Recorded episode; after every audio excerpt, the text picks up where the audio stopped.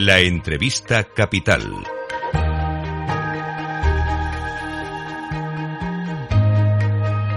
Luis Vicente Muñoz. Análisis geoeconómico, vamos a tomar medida del gran impacto que han generado las cuentas de Amazon, eh, Alphabet, Google y Apple. Ninguna de las tres grandes tecnológicas del planeta ha podido eh, evitar que la ralentización, la caída de las ventas le afectara. Ni siquiera Apple, que hasta ahora parecía haber sobrevivido a ello. Hemos venido valorando los resultados y estamos observando cómo en el mercado fuera de hora, ahora mismo las caídas en Amazon son del 5%, en Alphabet Google del 4,6% y en Apple del 3,2%. Nos acompaña en directo en este momento en Capital Radio don Salvador Aragón, director general de innovación del IE Business School y agudo analista del sector tecnológico global. ¿Cómo estás, querido profesor? Muy buenos días. Muy buenos días, Vicente. Un placer estar con vosotros. No sé si hay algo que une a las tres tecnológicas en este lamento por la desaceleración. Eh, pues probablemente la deceleración y el anuncio de un cambio de paradigma. Y yo creo que ese cambio de paradigma tiene una especie de heraldo que también han publicado resultados estos días, que es tanto Microsoft como Intel, donde, donde hemos visto las caídas eh, más brutales, ¿no? Eso nos está diciendo, por un lado, un, elemento muy interesante, y es el fin de la era del PC. Eh, claramente Microsoft como Intel nos dice que el modelo de computación que fue el dominante en los 90 y los 2000, pues está ya en su ocaso. Y en el caso de Apple, de Amazon, eh, pero por ejemplo también vemos un resultado similar en el caso de Samsung, eh, pues ahí lo que estamos viendo es que el modelo publicitario tradicional que había soportado estas compañías, sobre todo en el caso de Alphabet, pues también empieza a ser cuestionado y hay una búsqueda, eh, yo diría que en este momento acuciante, de nuevas formas de ingreso, ¿no? Todo ello, lógicamente, con un, un fondo que es el fondo de la deceleración económica. Sin duda, la batalla por la publicidad digital empieza a tener alto nivel, porque estaba viendo que a todos les baja, salvo Amazon, que curiosamente le sube. Efectivamente, estamos viendo cambios de formato. Es lo mismo que nos ha pasado con los resultados con Meta, eh, que realmente han sorprendido a todo el mundo. Lo que probablemente vamos a ver en, en, en esta redistribución de, del mercado publicitario online y de los grandes soportes publicitarios online va a ser en primer lugar algo que Meta pues ha adelantado, ¿no? Y es una búsqueda muy muy importante de la eficiencia. Eh, lo vimos con Meta, lo vimos con Alphabet en, en enero, cuando bueno, pues prescindió de más de 12.000 empleados. Es decir, de repente nos encontramos con, con, una batalla por la eficiencia y probablemente vamos a ver también una batalla por nuevos formatos. Es algo que también va a ser muy, muy interesante y curiosamente ahí es donde Amazon lleva cierta ventaja. Cuando habla Mark Zuckerberg del año de la eficiencia, que parece ser un mensaje que le compran además las otras grandes tecnológicas, ¿A qué se refiere exactamente o qué incluye? Ahí estamos hablando también de ajustes de costes, de despidos por plantillas sobredimensionadas, de transformación interior. ¿De qué hablamos, profesor? Pues hablamos en, prácticamente en cómo ataco eh, todos los elementos de la cuenta de resultados. Es decir, eh, el más evidente son lógicamente las reducciones de plantilla, ¿no? Pero eh, cuando uno lo mira en detalle, ves que hay una, hay un plan muy sistemático de atacar fundamentalmente todos los costes estructurales. Y van desde los costes tecnológicos hasta los costes en personal.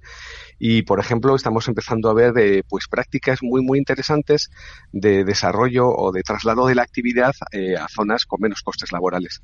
De alguna forma y esto es, es, es muy interesante el mundo de las tecnológicas digamos del siglo XXI va a empezar a replicar los mismos movimientos que hicieron las tecnológicas allá por los años 90 buscando reducción de costes. Esto tiene que ver con el traspaso de una parte del trabajo a la inteligencia artificial, sustituir trabajadores por automatizaciones, por algoritmos. Eh, en parte sí, de hecho eh, estamos eh, hay, hay, una discusión muy muy importante y todo el tema del chat y el TGP chat eh, básicamente lo ha, lo ha destapado entre si estamos viviendo un paradigma de aumentación o un paradigma de sustitución. Y eso es, algo que en el mercado, por ejemplo, de la publicidad online está siendo muy, muy evidente. Buena parte del marketing digital, de hecho, ya se había automatizado y eso es parte, eso es parte del cambio de, paradigma que está viviendo algunas firmas, como por ejemplo, que, que, quizás el caso más evidente sea Alphabet. Entonces, por eso hablaba antes de los nuevos formatos, nuevos formatos que, eh, tomando ventaja de la inteligencia artificial, pues van a conseguir una gestión publicitaria más eficiente. Quizá nos dé pistas de la visión de futuro que tienen estos gigantes, cómo están proyectando las inversiones, dónde están reduciéndolas y dónde están aumentándolas o enfocándolas. ¿Qué ve usted? Eh, pues efectivamente, por ejemplo, pues Alphabet ha anunciado inversiones masivas en el ámbito de la inteligencia artificial, como todos sabemos. Eh, por ejemplo, hay una compañía que está absolutamente desesperada en ese ámbito, que es Intel, cuya tecnología pues se ha quedado eh, completamente desfasada para atacar el mundo de la inteligencia artificial. Y de hecho hay rumores muy interesantes de, la relación entre Intel y Nvidia, que es que es la principal productora de chips, que originariamente, bueno, pues los nuestros escuchantes lo conocerán, era para tarjetas gráficas pero se está convirtiendo en el gran motor de los motores de inteligencia artificial, con lo cual eh, estamos viendo una reorientación de las inversiones precisamente para abordar ese mundo, ¿no? ese mundo de la inteligencia artificial y del paradigma de la aumentación. Para entender bien el contexto, estamos analizando la tecnología americana. ¿Cómo contrasta esto con lo que está ocurriendo con la tecnología asiática y particularmente la china o la surcoreana? Citabas a Samsung. Pues, eh, por ejemplo, los resultados de, Samsung, eh, bueno, ha habido una caída sustancial de sus beneficios operativos. que lógicamente, de nuevo, ha sentido muchísimo la caída del, o la ralentización del consumo. Eh, pero, por ejemplo, Samsung, que es una de las de los pocos fabricantes de microchips que quedan a nivel global, o que son realmente competidores globales, mejor dicho, eh, eh, sí, que ha, sí que ha hecho una reorientación muy interesante hacia esa, esa, tecnología que soporta la inteligencia artificial. Y luego, desde el punto de vista, desde el punto de vista chino, ahí claramente empezamos a ver movimientos muy interesantes de la consolidación eh, pues de un universo chino en relación con la tecnológica. Eh, todos hablábamos del paradigma, del paradigma GAFA, Google, Amazon, Facebook, Amazon. Desde hace tiempo estamos hablando del paradigma BAT, en el caso de China, con Baidu, Alibaba, etcétera. Y hay quizás el hecho más relevante es que la separación entre esos ecosistemas cada día se está haciendo más marcada y que además hay, algunos puntos de, hay algunos eh, eh, campos de batalla muy, muy interesantes, como es el caso de la India, donde se va a dirimir en cierta forma eh, esa competencia global. De hecho, recientemente China anunciaba un proyecto muy interesante en el cual a su estrategia de One Road, One Belt, básicamente construir infraestructuras en todo el mundo para vincular la economía global a la economía china, le añadían un nuevo componente, que era One Cloud, una, una nube de manera que eh, parte de, parte de ese intento chino de regionalización, pues tiene un componente digital muy fuerte del cual sin duda vamos a hablar en los próximos años. Hmm. Este examen o este análisis es realmente interesante y cabría preguntarnos ya en este punto de la desaceleración en el que se muestran algunas debilidades o inquietudes si hay algo que pueda estar poniendo en peligro el status quo eh, actual de las grandes tecnológicas más allá de la amenaza de un regulador como el americano que puede hacer dividirse a Google en sus negocios.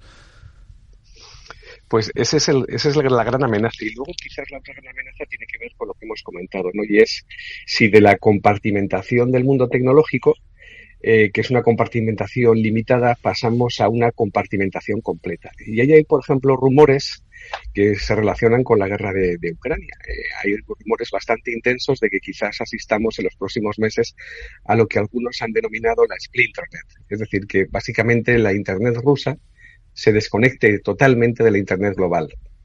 De hecho, hay una solución tecnológica para hacer eso, un sistema de nombres de dominio propios, y hay rumores bastante, bastante marcados de que podemos vernos en ese escenario. Y eso sentaría un precedente en el cual, bueno, pues lo que hasta ahora eran bloques semiconectados podrían ser bloques completamente aislados. Volveríamos quizás a una dinámica similar a la del telón de acero, pero en este caso sería un telón de bits. Un telón de acero digital.